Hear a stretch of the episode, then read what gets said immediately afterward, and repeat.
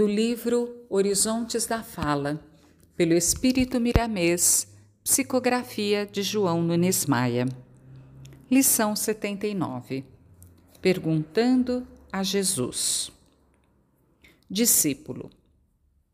Senhor, quero ouvir-te, porque passo por tribulações sem conta, e ouvindo-te, aprenderei a falar no ritmo do bem em que vives Abrirei os meus ouvidos à tua voz e o meu coração à tua vontade, para que possas fazer de mim o que pretendes que eu seja.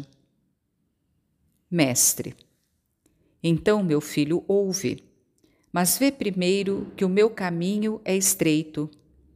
Larga é a estrada dos ímpios. Posso mostrar-te o roteiro que te liberta. No entanto, tens de caminhar com os próprios pés. Mesmo que sintas a indiferença de alguém, mesmo que a ignorância te fira, mesmo que a maledicência faça o teu irmão esquecer a postura cristã, não deixes transparecer revolta no que dizes, procura pensar, falar e viver o perdão. Discípulo. Mestre, lembrarei do provérbio 31, versículo 8, e o repetirei porque não encontro outras palavras mais sensatas. Põe guarda, Senhor, em minha boca, vigia a porta dos meus lábios. Mestre, meu filho, aguarda que poderei pôr em tua boca, e a vigia dos teus lábios é a tua própria consciência, quando ligada a mim pela tua boa vontade. Dentro de ti existem inumeráveis recursos de paz e de saúde de poder no amor que podes exercitar com o teu próximo. Vai pelo teu caminho e faze das tuas mãos a ferramenta de trabalho de cada dia, usando a tua boca no plantio da luz que liberta, e estarei contigo. Discípulo. Senhor, e como farei se a vida colocar-me em ambiente onde a função de contrário é o prazer de todos que conviverem comigo? Mestre, farás o que deve ser feito por um homem reto. Cumpre o teu dever para com eles, respeita os seus direitos e nada faças que não queira seja feito a ti. Cumpre ao teu coração uma vigilância segura nos meios da justiça, porque no mundo o amor e a bondade alcançam o ambiente da convivência, porque são desvestidas estas virtudes de egoísmo. Quando o amor tem o caráter universal e a bondade se reveste de energia, surge a paz e aparece a compreensão nos corações que lutam juntos. Discípulo, e o que farei se, mesmo seguindo os teus preceitos, for ofendido, desrespeitado, apedrejado e esquecido?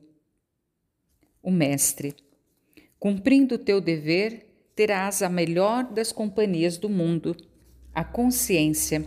Se estiveres bem com ela, estarás bem com a harmonia divina em todos os rumos da criação de Deus, porque estarás em perfeita concordância com o Criador. Vejo que te preocupas em demasia com os fatos exteriores, deixando o teu mundo íntimo para o segundo plano. Faz o contrário e começarás a sentir-te melhor em todos os aspectos uma serenidade indescritível tomar-te-á o domínio por dentro, e uma voz te falará de uma felicidade próxima. Eu sou aquele que sempre está presente nos pensamentos, nas ideias e na boca de todos vós, porque me pertenceis por direito divino. Fazeis parte do meu rebanho. Discípulo, Senhor, e quando eu precisar da tua ajuda, onde buscar-te? Mestre, nos fios dos pensamentos, na disposição de servir e de amar, saibas, meu filho, que o ambiente que facilita a conversa comigo é o da oração. Aprende a orar, que a prece sempre foi, é e será a luz da alma. Discípulo, Senhor, agradeço-te por tudo e que essa fala que tiveste comigo sirva para que eu possa aprender a conversar com os outros. Frase em destaque para maior reflexão. Quando o amor tem o caráter universal e a bondade se reveste de energia, surge a paz e aparece a compreensão nos corações que lutam juntos.